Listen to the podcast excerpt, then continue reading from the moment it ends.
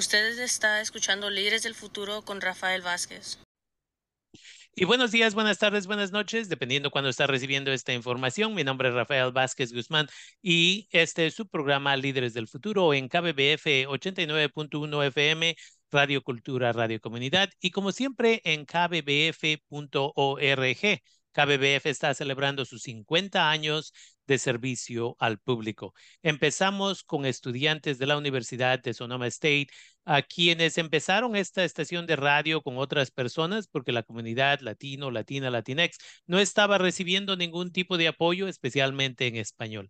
Y 50 años después, con muchos sacrificios, aquí estamos y preparándonos para los siguientes 50 años. Líderes del Futuro ha estado aquí por casi 13 años ya, proveyendo información durante los incendios, COVID y mucho más. Y el día de hoy tenemos el privilegio de tener una plática con el doctor Ricardo Reyes Chilpa, quien es, ah, tiene una maestría en ecología y un doctorado en biología pero la razón que quería yo hablar con usted el día de hoy, uh, doctor uh, Reyes Chilpa, es primeramente nos gustaría, me gustaría que nos educara dónde trabaja y de ahí nos vamos a mover a el tipo de trabajo tan importante que usted hace. So, primeramente, bienvenido al programa Líderes del Futuro. Muchas gracias y bueno, es un gusto y un honor estar con ustedes. Y bueno, eh, como comentaba, eh, me llamo Ricardo Reyes Chilpa, eh, soy originario de Zumpango de la Laguna, Estado de México, y que es una, ahí queda la última o de una de las últimas lagunas del sistema que había en la Ciudad de México, porque muchos tal vez no lo recuerden, pero hace 500 años era un paisaje lacustre. Y bueno, yo estoy trabajando, yo soy investigador en el Instituto de Química de la Universidad Nacional Autónoma de México, en el área o en el departamento de productos naturales. Esto significa eh, que nos dedicamos a estudiar sustancias que producen los seres vivos. Eso es lo que se entiende en química por productos naturales, sustancias hechas por seres vivos, y bueno, especialmente las plantas, pero también hay animales, organismos marinos, hongos, que producen estas sustancias. Y estas sustancias, pues pueden ser fuente de muchos medicamentos. Hoy día se estima que más o menos el 50% de los medicamentos, o como dicen en Estados Unidos, drugs, drogas, pero en México tiene otro contexto, provienen directa o indirectamente de la biodiversidad. A veces directamente, cuando se extraen de un organismo, de una planta, y se aíslan puros. Pero eh, en los últimos años, pues a veces nada más identifican y los químicos las modifican o las producen en el laboratorio o en plantas industriales. Entonces, hoy día, pues más o menos un 5% de los medicamentos que están en el mercado aprobados por la FDA, que es la Administración de Drogas y Alimentos, de los Estados Unidos son directamente extraídos de naturaleza. Otro 25% son modificados, son semisintéticos. Se extrae la, la, sustancia y se modifica. Y el resto, pues están inspirados total o parcialmente en una sustancia natural. Entonces, por eso se dice que el 50% de los fármacos hoy día probados provienen directa o indirectamente de la biodiversidad.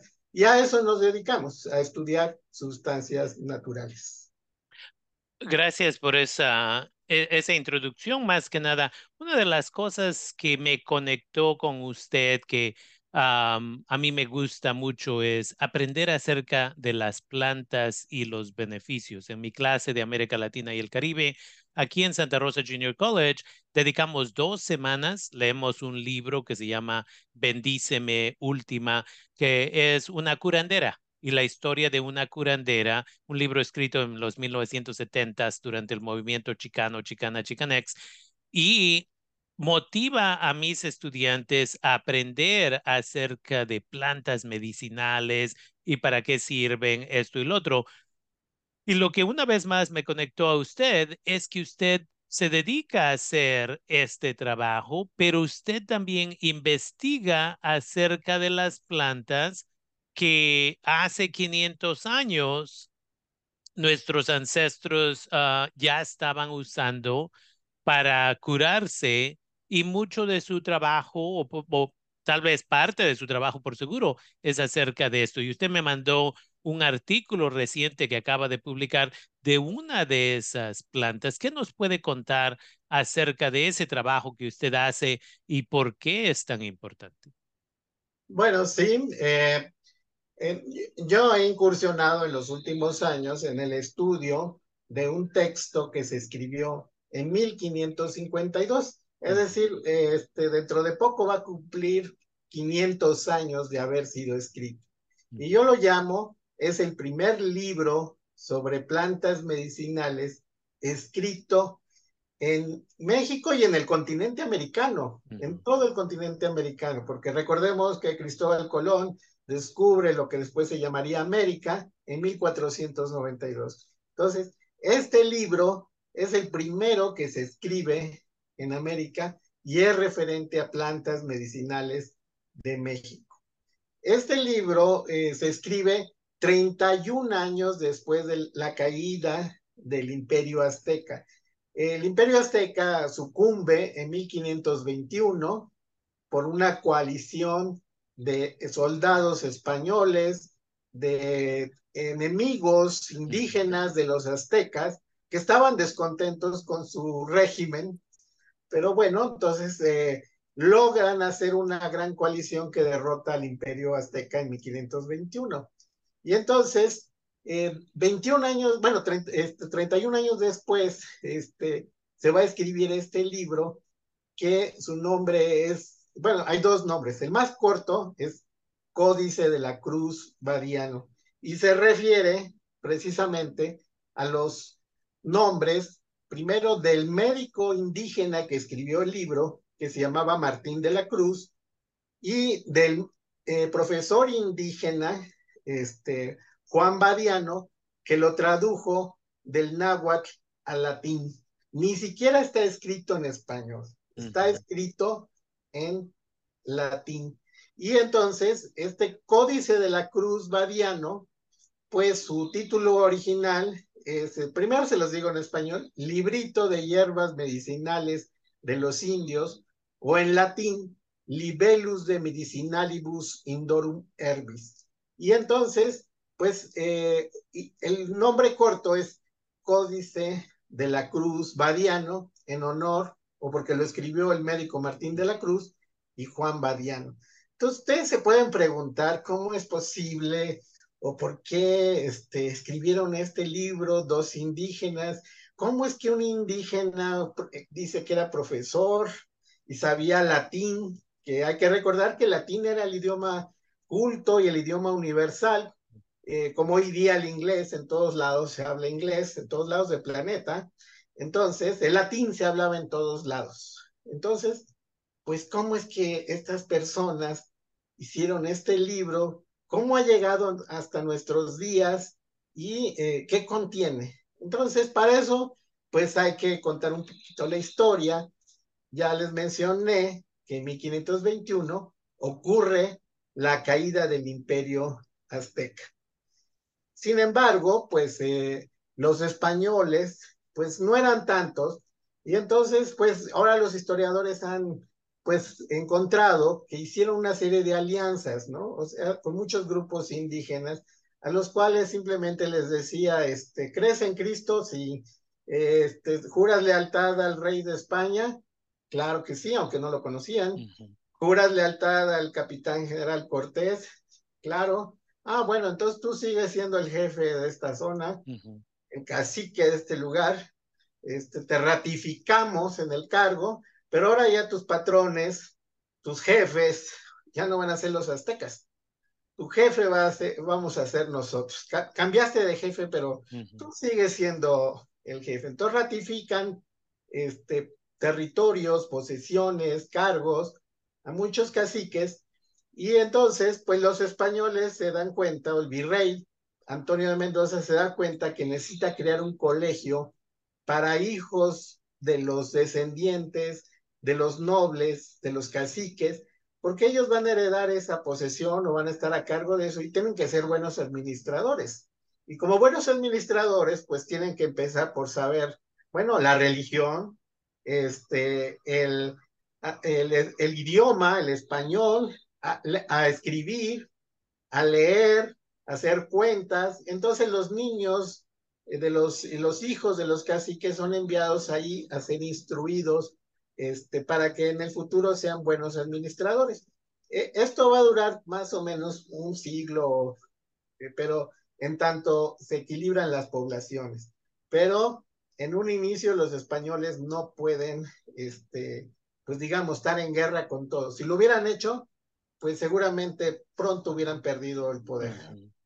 Y entonces es ahí donde se funda ese colegio, y en ese colegio que se llamó Colegio de la Santa Cruz de Tlatelolco, en la Ciudad de México, pues eh, hay profesores indígenas que hablan el náhuatl, que hablan el español, y, y, bueno, va a haber profesores indígenas, va a haber niños que van a convertirse en profesores como Juan Badiano, que ya también sabe latín, y va a haber médicos para atender a los niños, en especial Martín de la Cruz, que era un médico indígena, para atender a los niños indígenas, porque se decía un médico indígena debe atender a los indígenas, un médico español a los españoles. Aunque eh, Martín de la Cruz parece que era un excelente médico porque atendió al virrey y, eh, o se cree que atendió al virrey porque el virrey le concedió privilegios uh -huh. escritos, como el tener un, una mula, un caballo, lo cual era inusual solo para, para españoles o para indígenas, para nobles indígenas.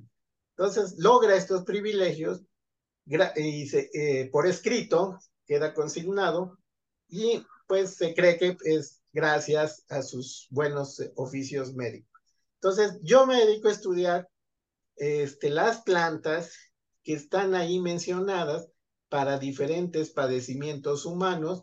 Y es un libro muy bonito, este, que bueno, no sé si hay oportunidad de mostrarles alguna planta, este, mostrarles este librito, pero es este, una joya y tiene una historia muy accidentada, como un libro que se escribió hace casi 500 años ha llegado nuestro día, a nuestros días, y en mi caso me dedico a estudiar la química y los efectos farmacológicos de algunas de esas plantas.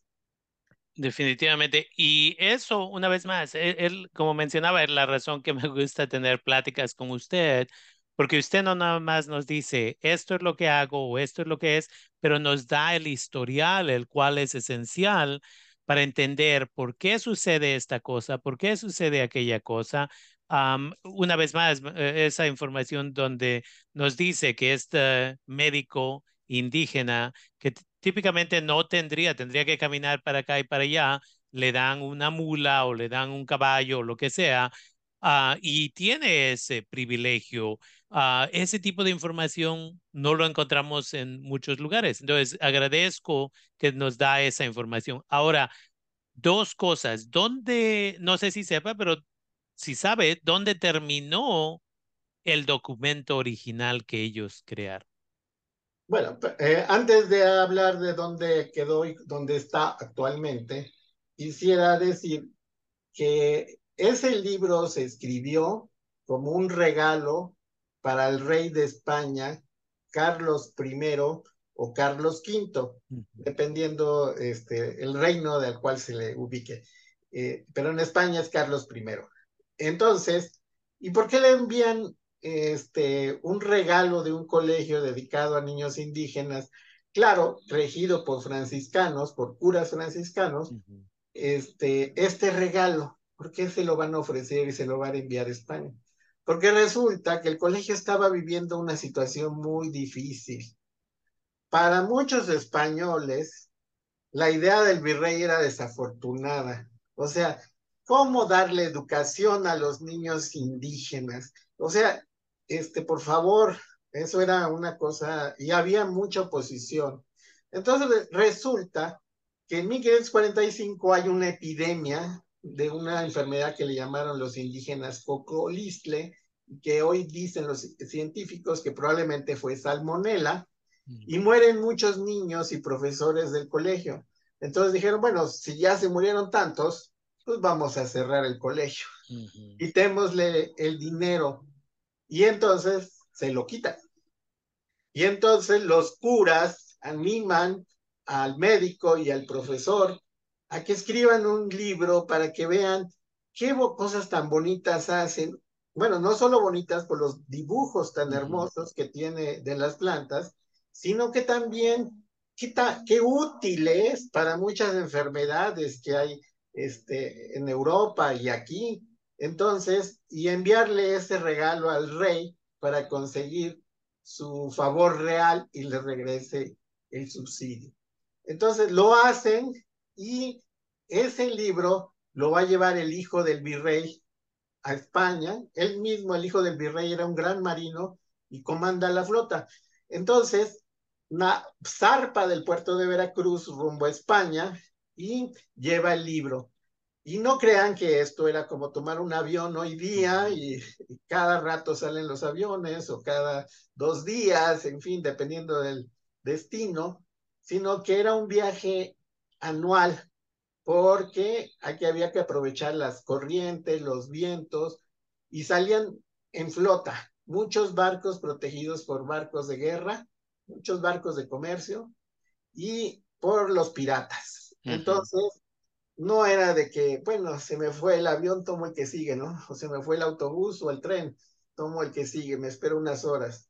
No, se tenía que, en la flota partía un día y hasta el otro año. Entonces, eh, el hijo del virrey comanda la flota y lo lleva a España y allá lo entrega con muy buenos resultados porque van a regresarles el subsidio, el dinero para que el colegio siga subsistiendo. Y entonces, pues, eh, digamos, logra su cometido de esto. Eh, los historiadores aún discuten si fue el rey, si fue el hijo del rey, si fue la hermana del rey quien recibió el libro, pero de que tuvo efecto, tuvo efecto. Uh -huh. Sin embargo, pues lo mandaron a la biblioteca y ahí quedó guardado durante un, aproximadamente un siglo. Luego cambia de manos. Un boticario del rey se vuelve su dueño y se, llamaba Diego de Cortavila. Lo sabemos porque él lo firmó y tiene su firma el libro. Entonces ya se sabe quién es Diego de Cortavila. Se lo regalaron, se lo robó, cómo llegó a sus manos, pero el rey ya no fue su dueño. Diego de Corte. Y pronto pasa a manos del cardenal Barberini en Roma. Entonces, lo robó por encargo, ya lo tenía él, eh, o pensó, dice, aquí nadie aprecia este libro, yo mejor lo uso más, porque además era una copia única. Uh -huh. Roma se hace una copia justamente, y el libro queda este, otra vez en la biblioteca del Cardenal, que posteriormente en 1900 va a integrarse en la Biblioteca del Vaticano y solo hasta 1929 va a ser descubierto. Y esto es como encontrarse un dinosaurio a, este, a la vuelta de la esquina, uh -huh. un fósil viviente. Entonces lo encuentran dos investigadores y se publica por primera vez en 1939 en Baltimore, en una edición en inglés por William Gates, profesor de antropología. Y en 1940 nuevamente se publica por Emily Walcott Emmart, también en Baltimore, también en inglés. Y entonces, pues recuerden que recién se acababa de descubrir, bueno, no tan recién, pero hacía 40 años, Machu Picchu, una ciudad perdida. Entonces, esto no era una ciudad perdida, sino este, un libro perdido que el mundo desconoció durante siglos. Uh -huh. Y entonces, pues lo publican como un este, tratado de medicina azteca. Eh, y en México solo se va a publicar hasta el 64, y luego en el 91. ¿Y por qué se publica? Porque un señor que ustedes conocen, que se llamó Juan Pablo II, viene de visita a México y su regalo es el libro original. Entonces, con muy buen tino, eh, pues el Papa, aconsejado por sus asesores o solicitado por el gobierno mexicano, en todo caso, él es sensible y regresa esta joya. Estoy seguro que muchos funcionarios le han dicho, no, no lo regreses. ya lo tenemos nosotros. Pero el Papa lo regresó y hoy día está en las bóvedas del Museo de Antropología y también hay varias ediciones que se pueden conseguir este, en las librerías. Pues esa es la historia del libro, un poco a, este, a la carrera. definitivamente, pero una vez más, esta es una vez más la importancia del conocimiento que muchos de nosotros y nosotras ah, no nos enseñan en las escuelas, no nos enseñan en casa porque no sabemos esto, porque a propósito, le digo a la gente, tenemos que forzarnos a recordar lo que nos forzaron a olvidar. y el, para gente que puede viajar de los Estados Unidos a México, es importante que no nada más vayamos a la playa y que aquí y allá, pero que llevemos a nuestros hijos, a nuestras hijas aquí a estos ah, lugares tan importantes como son uh, museos, como son estos uh, institutos, uh, si todo sale bien, eh, vamos a empezar a llevar jóvenes el siguiente verano de preparatoria y de colegio allá a la Ciudad de México a conocer algunas de estas cosas y a trabajar con usted un poquito también y esperemos que con este conocimiento usted pueda venir a visitarnos aquí al condado de Sonoma también y usted y yo vamos a trabajar en eso porque usted puede dar lecturas en diferentes áreas y usted lo ha hecho, ha viajado a los Estados Unidos, usted ha ido a Harvard, ha venido a UC Irvine y otros lugares, entonces vamos a trabajar en esto porque sabemos que nuestra radio audiencia ha pedido este tipo de conocimiento. esto me trae a otra pregunta y esta es, de ese ah, libro, ¿como cuántas plantas usted ha examinado recientemente? Bueno, el libro es pequeño, contiene 220 nombres de plantas en idioma náhuatl, que es el idioma que hablaban los aztecas, de las cuales, si no mal recuerdo, 180 están ilustradas, están dibujadas. Entonces, nuestros colegas botánicos, lo primero que hacen es ver el dibujo de la planta. Y una vez que ven el dibujo de la planta, pues con su experiencia, eh, nos dan el nombre científico de esas plantas. Entonces, un aproximado de 80% de esas plantas han sido identificadas. Algunas, estoy seguro, toda la audiencia la reconocería, porque por ejemplo está dibujado un nopal y está muy bien dibujado con sus punitas rojas, en fin, entonces pues, cualquiera diría, eso es un nopal que en idioma científico sería opuntia, pero hay 300 especies de nopales en México.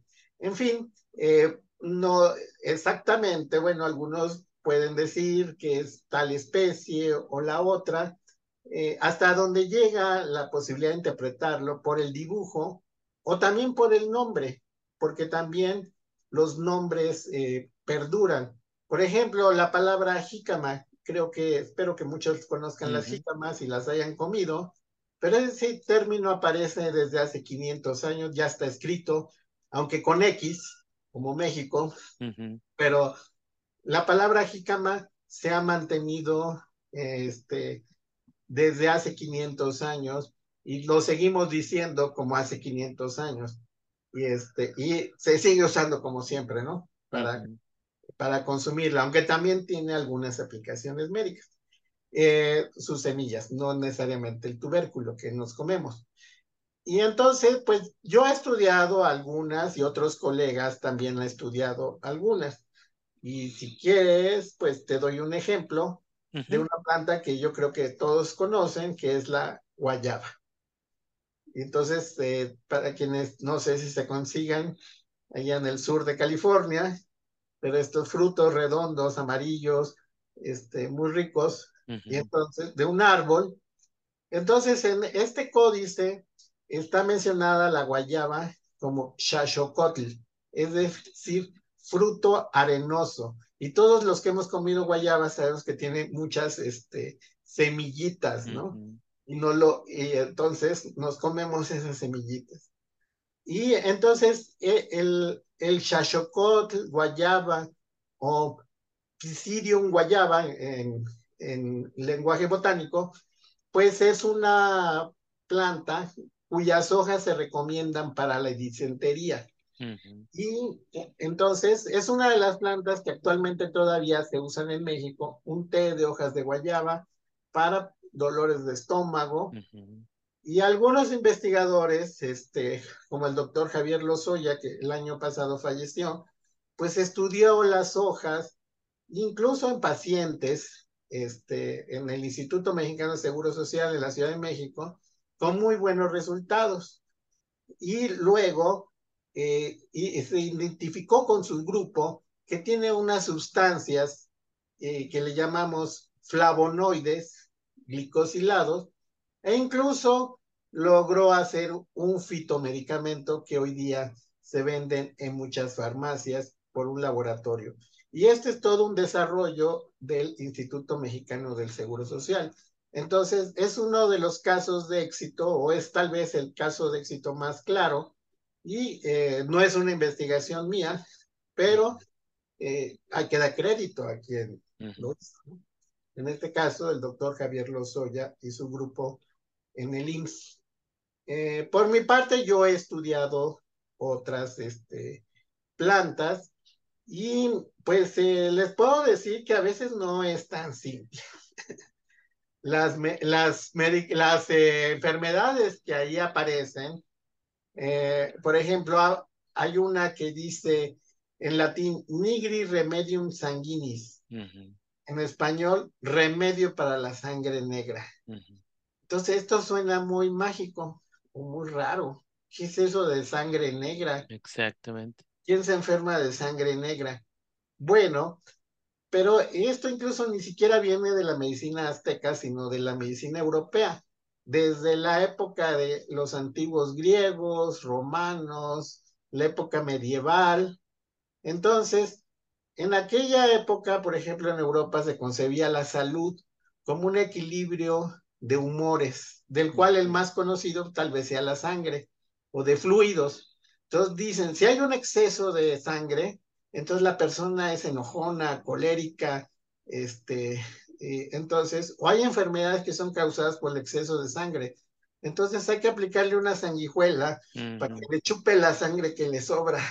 O hay que aplicarle, hacerle una sangría, un corte. Entonces la sangre negra era un fluido que causaba en la persona no ira, no irritabilidad, sino tristeza, decaimiento. Entonces podemos rastrear a través de la historia que la sangre negra probablemente se refiere a depresión. Exactamente. Ya. Y, y, entonces decimos, es un remedio contra la... Claro, este, tenemos un trabajo que se publicó en el Journal of No Pharmacology, donde escribimos cómo es que llegamos a decir que la sangre negra es melancolía, tristeza, depresión.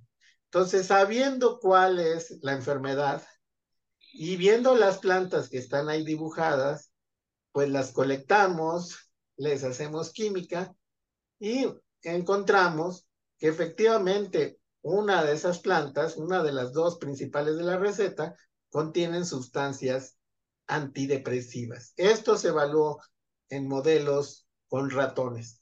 Este, bueno, explicar cómo se evalúa eso es un poquito más largo, pero de todos modos, bueno, se necesitaría ahora evaluar en humanos como un remedio para la sangre negra, melancolía, depresión. Eh, entonces, eso es a lo que nosotros, bueno, mi grupo de investigación este, mis estudiantes, nos dedicamos a ir desentrañando y vamos planta por planta. Este, entonces, eh, eso es lo que nos dedicamos a estudiar. Si las recetas que vienen en ese libro tan antiguo, digamos, tienen una base química y farmacológica, o solo se pueden interpretar en el plano cultural y simbólico. E, entonces, porque también puede ser esa la interpretación. Y pues este, eh, las dos son pues muy interesantes de, de, evaluar, de, bueno, de considerar y pues ir viendo más allá de los grandes dibujos, de los excelentes dibujos del libro, pues qué, qué se puede encontrar desde la ciencia este, en este libro. Definitivamente. Y una vez más, es importante uh, hacer el asesoramiento y la colaboración que usted está haciendo desde las personas que van y le dicen, bueno, el dibujo sugiere que es esta planta. Y ya de ahí se va a buscar a la planta. Y ya de ahí se empieza a analizar la planta. Y todo esto toma tiempo y usted una vez más ha publicado uh, varios artículos que hablan específicamente de que esto es lo que sabemos, este es el historial que sabemos de la planta esto es, right? Entonces, entender esto de que no todas las enfermedades que aparecen uh, fueron como resultado de la historia o la, la comunidad indígena de, de, aquí, pero que los europeos ya tenían hasta cierto punto ideas que, que les estaban tratando, de enfermedades que estaban tratando de solucionar y estaban hasta cierto punto pidiendo el apoyo de la, de la comunidad indígena para tratar de entender cuál era el problema y cómo se solucionaba.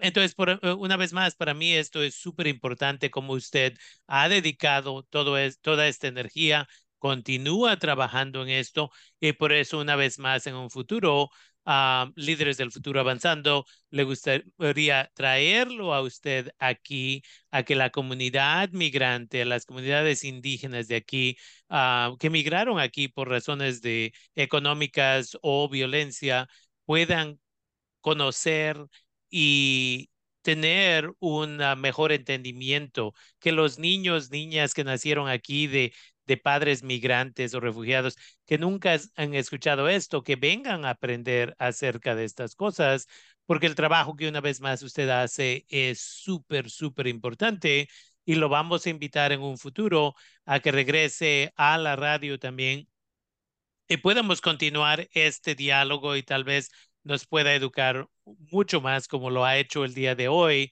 Ah, pero quería yo el día de hoy que fuera una introducción a quién es el ah, doctor Reyes Chilpa ah, de la institución prestigiosa que es la UNAM.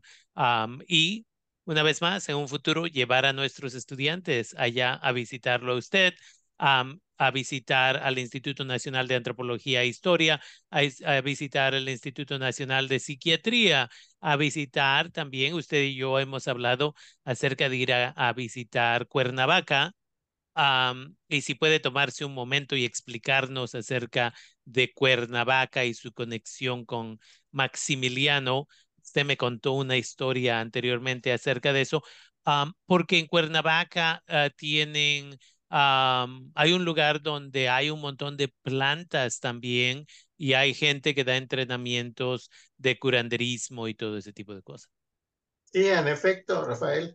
Pues mira, este, eh, lo que pasa es que, bueno, en, yo recuerdo cuando estuve en Irvine que se celebraba el 5 de mayo por la comunidad mexicana como un gran acontecimiento y todos saben o todos recuerdan que esa batalla del 5 de mayo en Puebla fue comandada por el general Ignacio Zaragoza, que él había nacido en Corpus Christi, Texas. Entonces, este, entonces, pues tal vez por ese detalle que este, Zaragoza era de Corpus Christi, entonces eh, es que se celebra con mucho entusiasmo en Estados Unidos en California, en fin, bueno, lo que yo pude atestiguar eh, en el Orange County.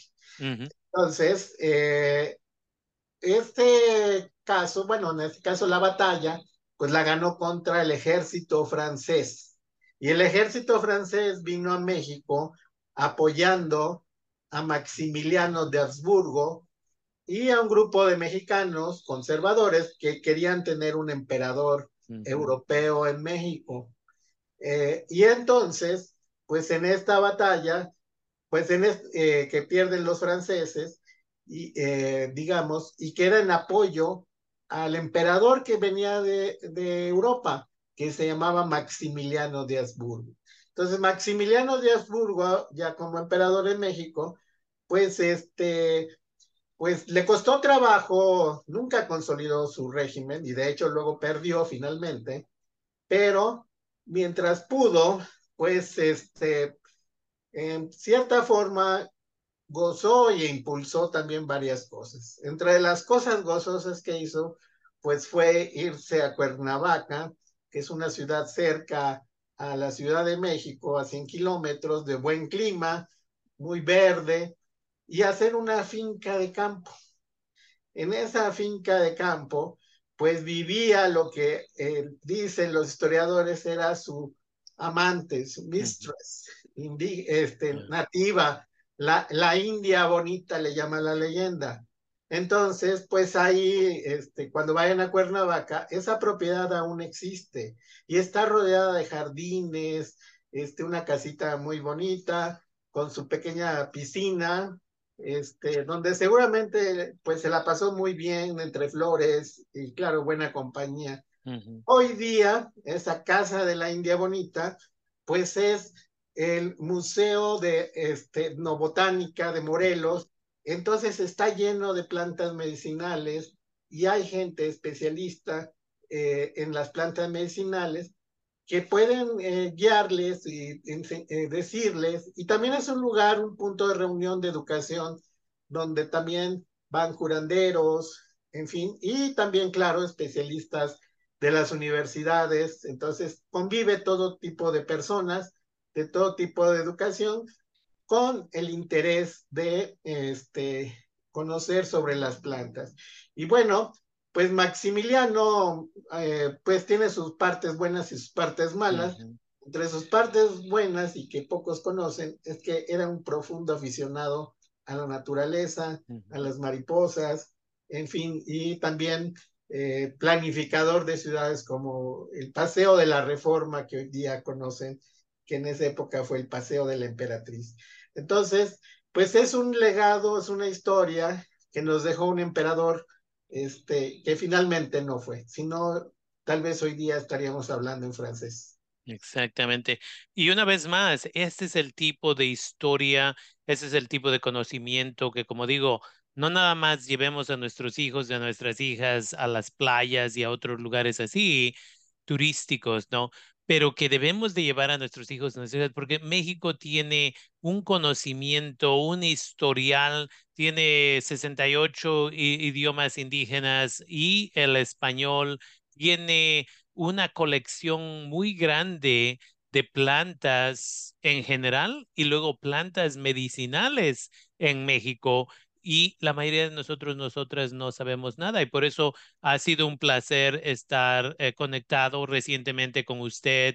Ah, mandamos correos electrónicos, platicamos aquí y el día de hoy me gustaría agradecerle por haberse tomado un, un tiempecito para platicar con nosotros, nosotras como una primera conversación y le vamos a, a preguntar al público qué más le gustaría aprender yo me pongo en contacto con usted, tenemos una charla y de ahí empezamos usted y yo separadamente a empezar a planear un evento para la primavera o el verano del siguiente año, uh, porque sé que usted es una persona muy ocupada también.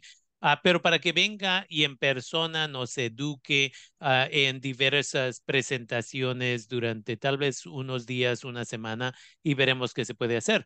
Pero por ahora me gustaría agradecerle a el doctor a Ricardo Reyes Chilpa de la Universidad Autónoma uh, de México. Uh, gracias por tomarse el tiempo, gracias por estar aquí, gracias por compartir su conocimiento.